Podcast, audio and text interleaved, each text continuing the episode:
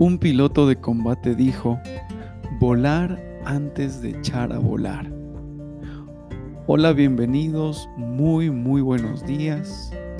Esto es Consejos y Tips para la Vida Diaria. Soy el pastor Jimmer Romo, qué gusto saludarles en esta mañana. Volar antes de echar a volar. Cuando nosotros queremos emprender, cuando nosotros queremos iniciar un viaje, debemos tener un plan y ese plan generalmente nos dice hacia dónde vamos, hacia dónde queremos ir. Esta frase nos invita a tener planes en la vida. La Biblia dice, mi pueblo se pierde por falta de conocimiento, pero también dice, sin visión el pueblo se desenfrena.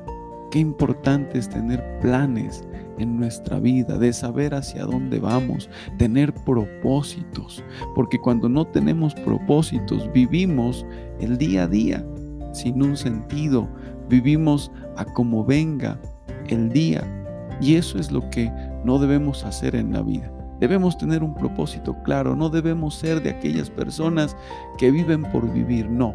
Tú y yo debemos tener planes a mediano, a corto plazo, a largo plazo, saber para dónde vas y conforme a ello entonces ponerte en acción día tras día. Nuestro Señor Jesucristo dijo, nadie que quiera construir un edificio primero no se sienta a planear para ver si tiene la capacidad o si tiene los recursos. Entonces, qué bueno que en esta mañana nos sentemos a planear para saber para dónde vamos.